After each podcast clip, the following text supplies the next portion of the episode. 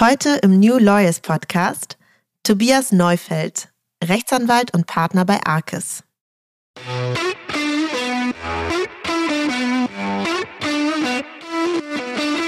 Alles, was rechtlich zulässig ist nach der DSGVO, ist aber nicht zwingend gesellschaftlich und auch ethisch zulässig.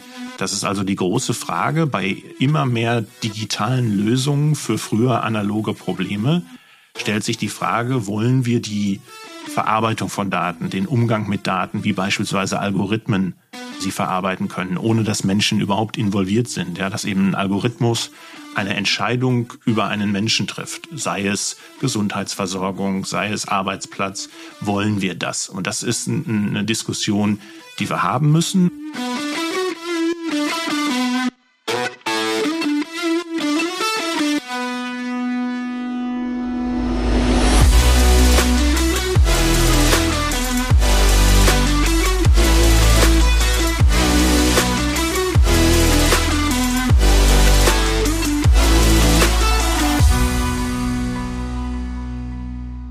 Tobias Neufeld ist Rechtsanwalt und Partner bei der Kanzlei Arkes.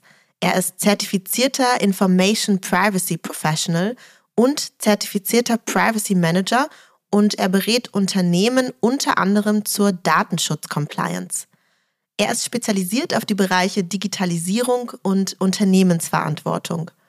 Unter anderem sagt er, DSGVO-Compliance sei ein wichtiges Unternehmensziel für digital-ethische Unternehmensverantwortung sei es die Basis. Außerdem ist Tobias Neufeld Gründer und Leiter von Data Law bei Arcus, einer neuen ganzheitlichen Beratungslösung für datenbezogene Rechtsfragen.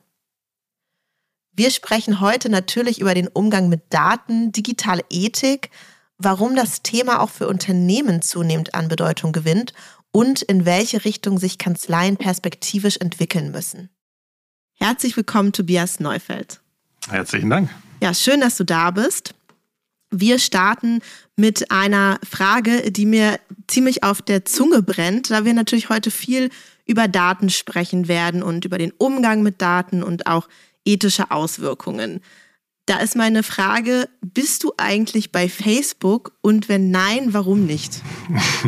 Ja, ist ja schon fast altersdiskriminierend, eine Facebook-Frage zu stellen. Ähm, man lernt ja von den jüngeren Menschen um einen rum, äh, dass das nur was ist für meine Kohorte. Ähm, ich bin tatsächlich aber nicht bei Facebook, obwohl es sicherlich nützlich wäre zu wissen, wann Your Favorite Restaurant geöffnet hat und wie die Speisekarte ist. Ja, also die Informationen, die es da gibt, sind sicherlich gut. Ähm, das, was Facebook als, als Unternehmen und, und Datensammler allerdings ausmacht, ist nichts, was auf meiner Agenda steht, wie man sich äh, hinsichtlich seiner Daten-Stakeholder äh, verhalten sollte. Das musst du natürlich noch mal ein bisschen konkretisieren. Was mhm. macht Facebook so böse?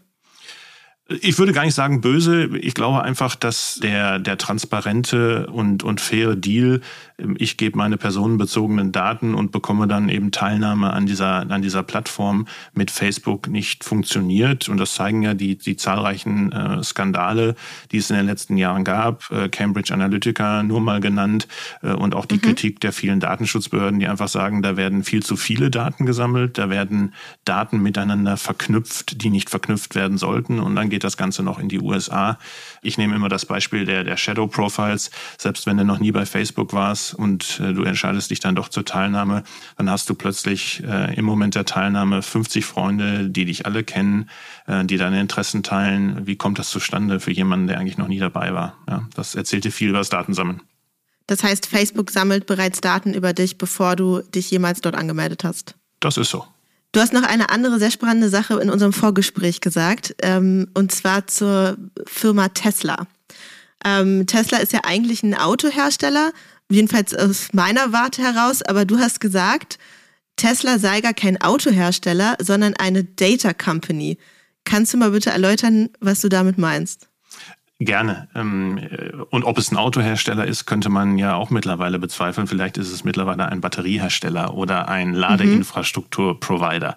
Was ich damit meine, ist der unwahrscheinliche Datenvorteil, den Tesla dadurch hat, dass es länger als alle anderen Hersteller von Automobilen Daten sammelt, nämlich äh, zu der Frage autonomes Fahren. Ja? Und deswegen würde ich sagen, Tesla ist kein Hersteller von, von Autos. Autos sind, sind die Hülle, mit der ein Teil des Geschäftsmodells von Tesla funktioniert. Was die eigentlich tun, sind Transportlösungen anzubieten. Und dann sind sie im Übrigen nicht vergleichbar mit Ford, Porsche, mit VW oder allen anderen Herstellern, sondern eher mit Google Waymo zum Beispiel, die auch Transportlösungen anbieten. Und was Tesla eben über die Jahre Datensammels hat, ist ein riesen Datenschatz. Und aus dem können Ableitungen zum autonomen Fahren, aber auch zu anderen Geschäftsmodellen hergeleitet werden. Zum Beispiel die Tesla-Versicherung. Ja? Mhm. Tesla würde sie ein Versicherungsunternehmen gründen, weiß ja sehr genau, was das Risiko von Tesla-Fahrern ist, besser als jeder andere. Also du siehst also, dass der Datenschatz ja. zu unwahrscheinlich viel Ableitungen führt und niemand, würde ich sagen, kann diesen Datenschatz in der Größe einholen. Ja, das ist total interessant. Ähm, was du gerade erläutert hast, zeigt ja eigentlich vor allem diese beiden Beispiele, Tesla und Facebook, dass Daten mittlerweile natürlich so eine eigene Art Währung sind und generell für Unternehmen und deren unternehmerischen Erfolg immer wichtiger werden. Das bleibt natürlich nicht ohne Konsequenzen, auch für den, für den Rechtsmarkt, auch für uns als Individuen. Welche Fragen stellst du dir insbesondere im Hinblick auf deine eigene Beratungstätigkeit, auch als Rechtsanwalt, in Bezug auf das Thema Daten? Zum einen geht es natürlich um die eigene Datenschutz-Compliance der, der Kanzlei. Da werden wir äh, durch unsere Kammern äh, meiner Ansicht nach auch nicht richtig unterstützt. Da werden ja häufig Verteidigungsgefechte geführt. Schönes Thema ist die Frage, müssen eigentlich Kanzleien nach dem Stand der Technik verschlüsselt äh, E-Mail kommunizieren? Ja, mhm. Ich glaube, dass das der Fall ist und, und wir haben beispielsweise solche Systeme eingerichtet. Aber wenn man mal in die Breite schaut, dann findet das nicht statt. Und vielfach haben die Kammern auch gesagt, Mensch, das, das, das braucht ihr nicht. Ja, erst nach und und nach kommt man jetzt äh, zur, zur Einsicht, dass eben E-Mail-Verschlüsselung gerade für einen Beruf wie die, wie die Anwaltschaft, ja, wo ja hochvertrauliche Informationen auch geteilt werden, erforderlich ist. Also da muss mhm. man seine, seine eigenen Hausaufgaben machen. Und die zweite Frage spielt dann schon so ein bisschen auch auf die, auf die digitale Ethik an. Welche Unternehmen möchte man in seinem Mandantenstamm haben? Ja? Mhm. Wendet man die, die Prinzipien digitale Ethik auf die eigenen Mandanten an oder sagt man sich, Mandat ist Mandat, auch wenn es eine Datenkrake ist, ja, die mit der DSGVO nicht so auf gut Fuß ist. Äh, Hauptsache Mandat. Das ist, glaube ich, etwas, was sich jede Kanzlei auch fragen muss. Jetzt hast du hier einfach mal den Begriff digitale Ethik eingeworfen. Kannst du den mal etwas erläutern? Was verstehst du unter digitaler Ethik und wie hilft vielleicht auch ARCES, also eure Kanzlei, dabei, so etwas umzusetzen? Das mache ich gerne. Ich glaube, die gemeinsame Basis, auf, auf der alle starten, ist das grundgesetzliche Recht auf informationelle Selbstbestimmung, dass, dass jeder von uns ja hat, zu sagen, welche Informationen gebe ich wem und zu welchem Zweck. Mhm. Die nächste Schicht darauf ist eben ähm, die, das Bundesdatenschutzgesetz und die Datenschutzgrundverordnung, die eben sagt, für personenbezogene Daten, ja, für alle anderen schon nicht, die sind eigentlich gar nicht reguliert. Für personenbezogene Daten findet eine Verarbeitung nur statt unter den Voraussetzungen, die wir eben in der DSGVO haben. Alles, was rechtlich zulässig ist nach der DSGVO, ist aber nicht zwingend gesellschaftlich und auch ethisch zulässig. Mhm. Das ist also die große Frage bei immer mehr digitalen Lösungen für früher analoge Probleme. Stellt sich die Frage, wollen wir die Verarbeitung von Daten, den Umgang mit Daten, wie beispielsweise Algorithmen, sie verarbeiten können, ohne dass Menschen überhaupt involviert sind. Ja, dass eben ein Algorithmus eine Entscheidung über einen Menschen trifft, sei es Gesundheitsversorgung, sei es Arbeitsplatz, wollen wir das? Und das ist eine Diskussion, die wir haben müssen und das ist politisch auch schon erkannt, weil es eben in der EU, aber auch in Deutschland auf der Agenda steht, ähm, einen Konsens dazu zu finden, was wir digital uns selbst erlauben wollen. Das heißt, du würdest sagen, dass der Schutz, den die DSGVO hinsichtlich der informationellen Selbstbestimmung jetzt schon gewährleistet, eigentlich nicht ausreicht.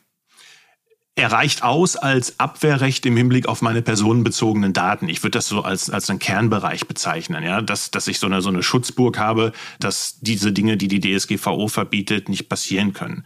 Das beantwortet aber viele Fragen in einer Datenökonomie nicht. Insbesondere die Frage, wem gehören eigentlich meine Daten, also meine persönlichen Daten. Das, da sagt die DSGVO ja nichts dazu. Ja. Mhm. Ähm, und selbst wenn wir sagen, ähm, es gibt ein Dateneigentum, beantwortet das nicht die Frage, wie partizipiere ich zum Beispiel an der Kommerzialisierung meiner Daten? Und wie kann ich kontrollieren, dass meine Daten nur von dem genutzt werden, von dem ich möchte, dass er sie nutzt? Ja, und da kommt ja diese, diese, die Idee von Datensouveränität äh, her, zu sagen, müssen wir nicht auch ein rechtliches System schaffen über den, den Abwehrdatenschutz hinaus, wo wir sagen, Datensouveränität wird großgeschrieben, jeder ist der Herr seiner eigenen Daten und kann auch darüber bestimmen, wer sie für wie viel Geld zum Beispiel nutzt. Wie könnte denn so ein System der Datensouveränität konkret aussehen? Hast du da eine Vorstellung von? Das habe ich. Ich glaube auch, dass auf der politischen Bühne diese Ideen mittlerweile konkret genug diskutiert werden. Wir haben jetzt jüngst erst über den EU Data Act gehört, ja, wo sich die Frage stellt, wie gehen wir mit Datenökosystemen um, mit Datensouveränität, was machen wir mit den nicht personenbezogenen Daten, ja, also die, die von der mhm. DSGVO ohnehin nicht erfasst werden. Und ich würde mir, würde mir schlicht vorstellen, dass man mit, mit Data Wallets arbeitet, ja, dass jeder mit einer technischen Lösung, und die technischen Lösungen gibt es schon am Markt, ein, ein Portemonnaie hat, wo die personenbezogenen Daten drin sind, vielleicht auch die nicht personenbezogenen, die mich betreffen. Mhm. Und ich kann dann bestimmen äh, über die Schnittstelle dieses Data Wallets, wem ich Datennutzung gestatte und wenn man es jetzt mal kommerziell denkt, für wie viel Geld. Ich gebe ein Beispiel. Wenn ich bei einem Online-Versandhändler wie, wie Amazon was bestelle, dann kann ich die Schnittstelle meine Adresse weitergeben und meine Zahlungsdaten weitergeben, öffnen. Amazon kann die rausziehen, dann schließt sich die aber wieder. Will sagen, Werbung und andere Themen, Tracking, finden dann nicht mehr statt. Das finde ich eine faire Datennutzung. Und ich glaube, wir Bürger und Datensubjekte, um es mal technisch zu sagen, müssen auch ein Stück weit dafür kämpfen, dass wir die Datenkommerzialisierung nicht den Unternehmen überlassen. Das finde ich jetzt eine sehr schöne plastische Darstellung. Also Data Wallet, ein Datenportemonnaie, wo ich als Individuum meine Daten drin gesammelt habe und dann jeweils entscheiden kann, wo möchte ich jetzt einen Euro Daten rausgeben, beziehungsweise wo möchte ich damit Geld verdienen und wo nicht. Gibt es denn da schon solche Ansätze in der Praxis, dass sowas schon umgesetzt wird? Also es, die, die Lösung Data Wallets, äh, das gibt es schon. Es, es hilft dir natürlich aktuell nicht viel, weil kein System da ist, keine Governance da ist, in dem du dieses Data Wallet einsetzen könntest. Ja, derzeit funktioniert es ja eben über über die Mitgliedschaften, zum Beispiel bei den Social Media Plattformen, wo du dann im Zweifel ohne es richtig gelesen zu haben, die Terms and Conditions akzeptierst und dann mhm. gibst du die Daten frei und dann wird darauf zugegriffen. Ja. Und häufig in einer Form, die nicht transparent ist, sodass selbst ich als Datenschützer nicht, nicht erkennen kann, was mit meinen Daten äh, passiert. Das finde ich schade, weil, weil es eben kein Dialog auf Augenhöhe ist. Ja. ja. Ich, ich, ich möchte mit meinen Daten ernst genommen werden und da kommt eben die digitale Ethik dahinter. Was gibt es für, für Ansätze? Wir sehen das derzeit auf europäischer Ebene zum, zum Thema Gaia X, Datenökosystem. Mhm. Das müsstest du, glaube ich, einmal genau ein bisschen erläutern, was Gaia genau. X ist. Ja, Gaia X oder International Data Spaces sind Konzepte, auf europäischer Ebene ein, ein Datenökosystem zu schaffen, innerhalb dessen die, die Beteiligten, maßgeblich äh, Unternehmen, Daten frei, aber geschützt austauschen können. Ja, dass dass mhm. eben äh, verschiedene Player eines Value Chains oder einer Produktion innerhalb des Systems äh, Daten äh, geschützt und zu vorgegebenen Konditionen miteinander tauschen und, und handeln können. Ähm, und man hofft sich ein Stück weit auf, auf der europäischen Werteagenda damit auch einen, einen Wettbewerbsvorteil für Europa zu schaffen, indem man eben sagt, äh, wir haben solche geschützten Systeme. Da kann sich jeder, jeder kleine Anbieter von Teilen, von Services auch mit reinbegeben. Und es ist von vornherein ein transparenter Austausch da. Du hast nicht eine Verzerrung der Datennutzung durch Marktmacht. Jetzt hatten wir gerade in, in letzter Zeit, ich denke jetzt vor allem an die Corona-Pandemie, ist, da ich mal, der Datenschutz ja generell ziemlich in Verruf geraten. Es gab sehr, sehr viel Kritik daran, dass gerade die DSGVO als Hindernis äh, fungiert, wenn es jetzt zum Beispiel um die Corona-App geht oder um die Nachverfolgung. Erstmal, wie siehst du das? Und würdest du sagen, dass ein Konzept, in dem Datensouveränität eine größere Rolle spielt, dem vielleicht sogar entgegenwirken könnte? Ich glaube, es könnte dem äh, absolut äh, entgegenwirken, respektive fördern, dass jeder bestimmen kann, was mit seinen Daten passiert. Ich fand die Diskussion um DSGVO als Hinderungsgrund für Pandemiebekämpfung und, und die andere, der andere Trend ist ja DSGVO als Innovationsbremse. Ja, es wird ja auch gerne so formuliert. Mhm. Halte ich beides für, für falsch. Die Voraussetzungen für den Dialog und für Freigabe von Daten müssen nur vorliegen. Und das hat natürlich auch mit Kommunikation zu tun.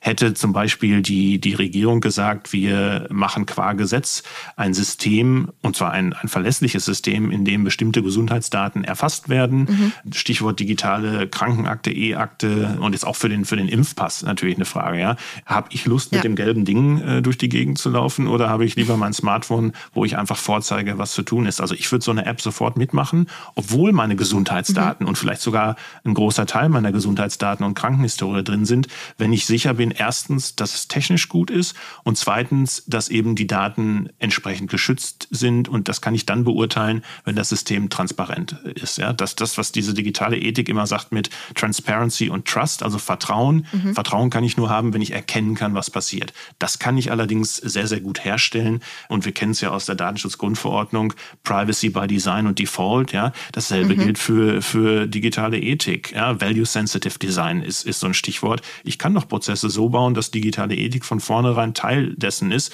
und dann werde ich als als Datennutzer oder als Datensubjekt ernst genommen und ich glaube, dann haben wir keine Probleme, auch unsere personenbezogenen Krankheitsdaten zu teilen. Das ist eine Frage der, der, des Systems, der Governance und der Kommunikation.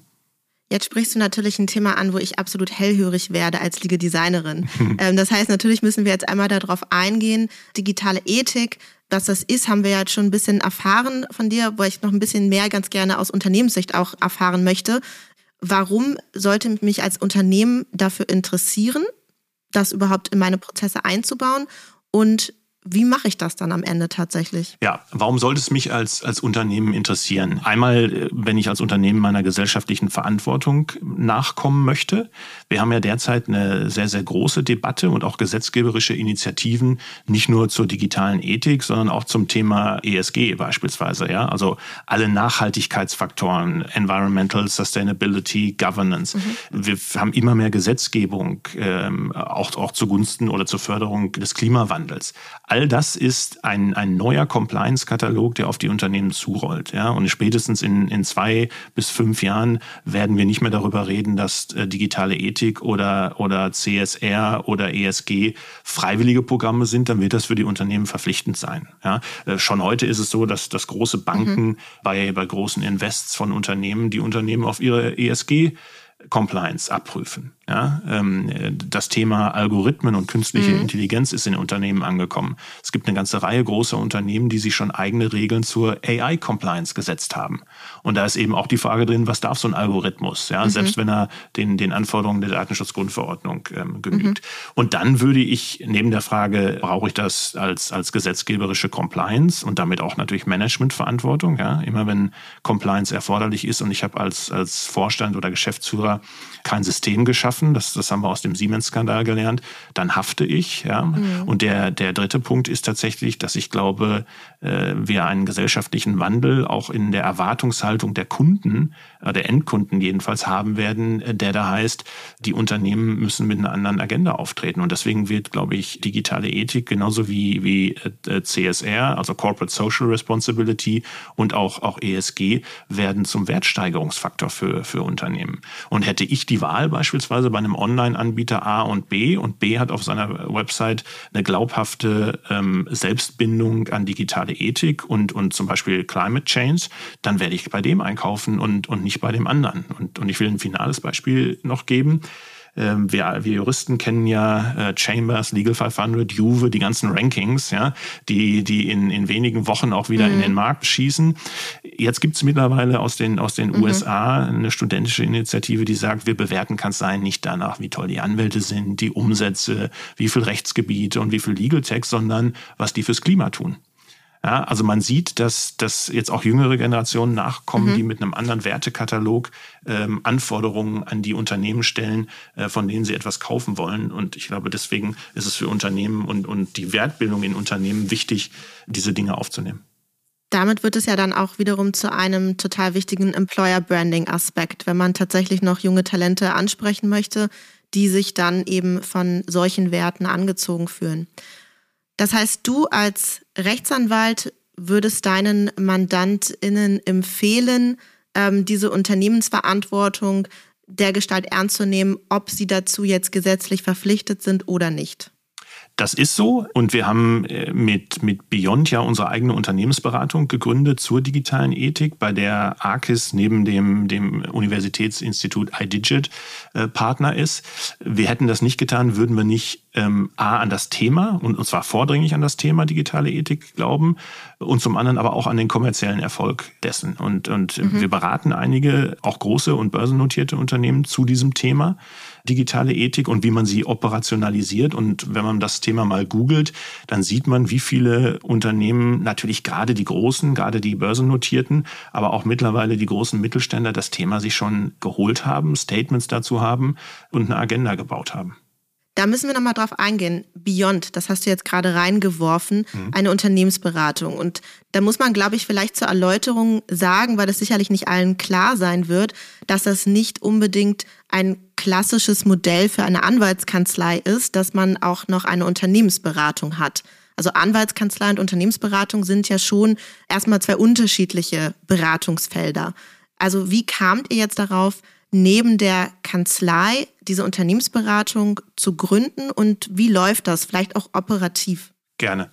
Ich glaube und, und meine Partner hier glauben, dass Rechtsberatung schon seit langem nicht mehr so funktionieren kann, wie das vor 10, 15, 20 Jahren war. Erstens im Sinne von, wie mache ich überhaupt Rechtsberatung, ja, mit einem ganzheitlichen Ansatz. Du hast selbst gesagt, äh, Legal Design, ja, und Legal Design Thinking muss ich nicht mal den Beratungsbedarf des Mandanten ganz anders definieren, indem ich mhm. ihn in den Mittelpunkt stelle und dann eine, wie es so schön heißt, holistische Lösung biete. Genau. Das wollen wir, das wollen wir Mandanten bieten und tun das auch schon bei Arcis. Und so ist im Übrigen auch unsere Strategie.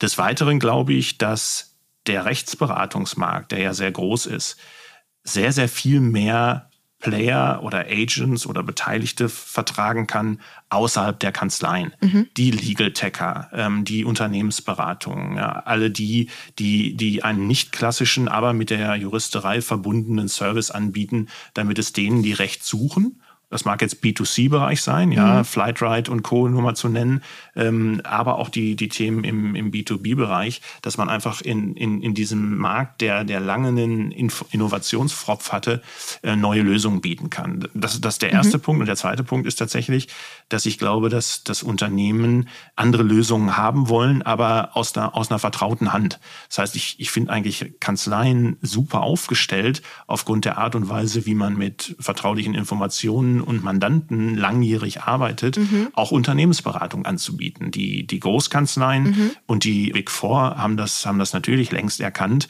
und bieten in, in vielen Bereichen solche Themen, indem man entweder Unternehmensberatung gründet oder zukauft, ja, um sich quasi zu so einem Multi-Anbieter zu, zu entwickeln. Während auf der anderen Seite die, die nicht juristischen Anbieter natürlich schauen, wie können wir mit Rechtsanwaltskanzleien äh, zu, zusammenarbeiten. Ja, und also ich finde den, ich finde den Dialog förderlich und ich glaube, mhm. dass wenn man man solche Wege geht, als Kanzlei eine Unternehmensberatung äh, mit anzubieten, man einfach die, die besseren Lösungen hat für Mandanten. Ja, du rennst natürlich offene Türen bei mir ein, wie du weißt. Ähm, hm. Gerade was das Thema ganzheitlichen Beratungsansatz angeht. Ich bin auch immer der Meinung oder davon überzeugt, dass äh, das Unternehmen ja im Prinzip, na klar haben sie juristische Schwierigkeiten oder Herausforderungen, aber die sind ja eingebettet in ihre normalen Herausforderungen, in ihre normalen Prozesse und Systeme.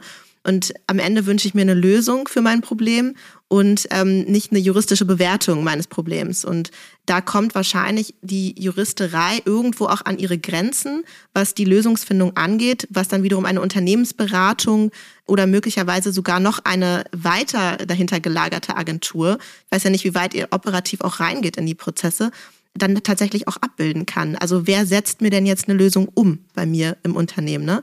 Macht ihr das auch mit Beyond? Äh, das machen wir und äh, die, die äh, Operationalisierung dieses Themas CDR und digitale mhm. Ethik ist, ist der Kern, Kern von Beyond. Wenn uns Unternehmen beauftragen, gehen wir hin, führen erstmal einen Dialog darüber, welche ethischen Werte man in den Unternehmenskatalog der Werte aufnehmen will. Das, das können die bestehenden Werte des Unternehmens sein. Ja, man kennt ja alle die Value Pages äh, großer Unternehmen. Das kann aber auch ein, ein, anderer Satz Werte sein, weil natürlich die digital-ethischen Werte auch ein bisschen anders sind. Dazu gehört sowas wie Informed Consent, ja, dass ich äh, Daten nur nehme, wenn ich, wenn ich gefragt habe. Mhm. Dazu gehört äh, ein Stück weit Freedom from Bias. Das ist eigentlich das schönste Beispiel, dass ich mich darauf verlassen kann, wenn ich bei Unternehmen A kaufe oder Services in Anspruch nehme, dass im Hintergrund kein Algorithmus eine Entscheidung trifft, ohne dass noch ein menschliches Element dabei ist. Das, das sind solche Werte. Ja. Die definiere ich vorher mit dem Unternehmen. Dann, dann macht man sich so einen digitalen Ethik-Code, CODI nennen wir den, ja, Code of Digital Ethics, und den operationalisiere ich. Das heißt, ich gehe mit dem Code ins Unternehmen schaue mir alle Prozesse an, die, die dort digital anliegen. Und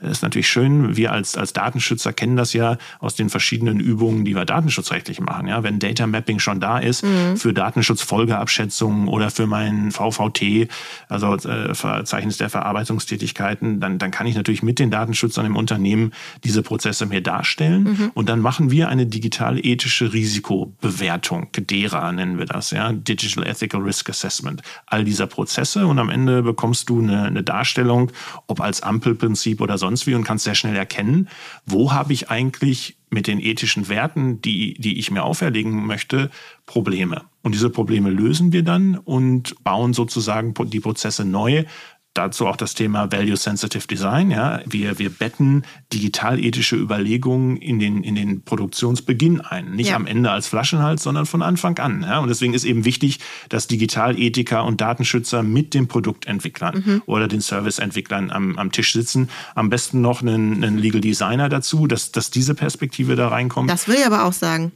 In jedem Fall. In jedem Fall. Ja. Also das ist ja auch kein also, äh, Legal, Legal Design oder Human-Centric Design ist, ist, ja, ist ja kein Zeitgeistthema, sondern äh, das bringt echt einen Mehrwert für, für Unternehmen. Deswegen finde ich die Disziplin auch gut und dass sich so viele Ausbildungsmöglichkeiten da entwickelt haben in der, in der Zwischenzeit.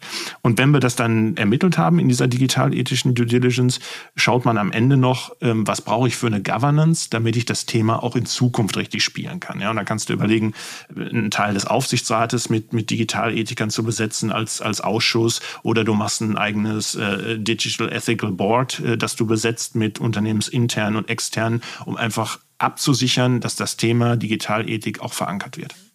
Was du sehr schön gerade dargestellt hast, ist, wie diese Zusammenarbeit letztlich funktioniert, wie diese Disziplinen hier tatsächlich zusammenwirken, wie man gesehen hat, die juristische ähm, Arbeit, die Bewertung der, der Lage, des, auch des Datenschutzmanagements, hat ja hier schon die Grundlage geschaffen für alle weiteren Dinge, die danach kamen. Mhm. Ähm, das finde ich sehr schön. Würdest du sagen, dass das so der Kern ist, was, was man benötigt für einen holistischen Beratungsansatz?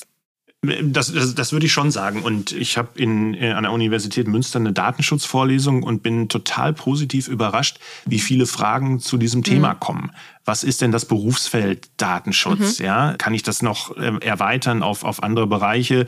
Ich habe Programmierkenntnisse und dann tatsächlich Legal mhm. Design. Ich habe darüber was gelesen und, und wir haben ja auch, wenn du, wenn du die Debatte bei LinkedIn verfolgst, äh, so junge äh, Kolleginnen wie die Sue Reiter ja. oder die Anna Murg mhm. oder, oder andere, die einen großartigen Job machen, einfach mit, mit ihrem eigenen Wertekanon mal, mal vorzupreschen und zu zeigen, wie Jura auch verstanden, übersetzt und visualisiert werden kann. Mhm. Und äh, ich glaube, das macht den Job des Anwalts auch in Deutschland deutlich attraktiver.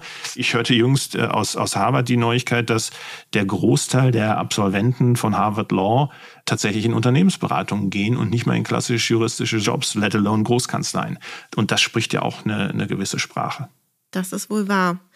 Dann vielleicht meine abschließende Frage. Glaubst du, dass sich viele Kanzleien so entwickeln werden, wie ihr das jetzt getan habt, also neben der juristischen typischen Kanzlei-Tätigkeit eben so eine Unternehmensberatung noch zu gründen oder eben die Dienstleistungen einfach generell zu erweitern. Ist das so deine Vision davon, wie anwaltliche Tätigkeit in Zukunft aussehen könnte?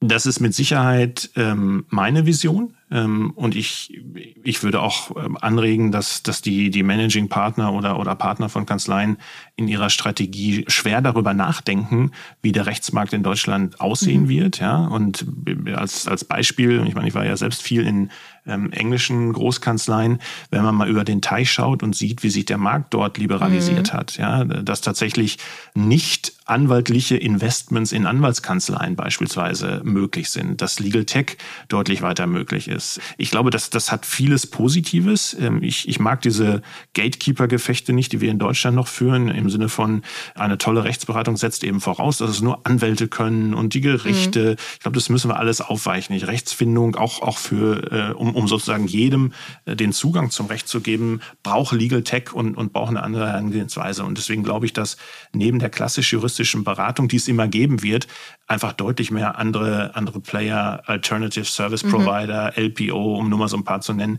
in diesen Markt kommen. Ähm, ich glaube nicht, dass viele Kanzleien den Weg gehen werden, ihre Services anzureichern durch Unternehmensberatung oder, oder andere Themen. Ich glaube eher, dass die anderen Player, die nicht juristischen, sich mhm. immer größer aufstellen werden und dann äh, plötzlich alternativlos werden. Ja, guck dir das ganze Thema Forensics an, E-Discovery. Das, das ist ja längst äh, außerhalb der, der Hand von Juristen. Mhm. Hätte man auch umgekehrt machen können, indem man als große Kanzlei gesagt hätte, ja. wir bauen sowas auf. Ja, da rennt man so ein bisschen dem, dem Markt hinterher.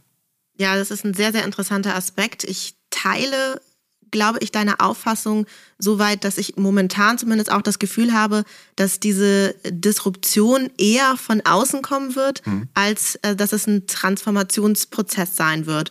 Andererseits seid ihr ja auch ein gutes Beispiel dafür, dass es auch so gehen kann, dass man sein Serviceangebot als Kanzlei erweitert. Und von daher finde ich, das war schon mal ein sehr, sehr spannender Anstoß und Impuls, den du hier gegeben hast und würde mich an dieser Stelle bei dir für das sehr, sehr spannende Gespräch bedanken und mich jetzt sofort bei Facebook ausloggen. Okay, ich danke für die Einladung und für das tolle Gespräch. Vielen Dank. Danke dir. Tschüss. Tschüss.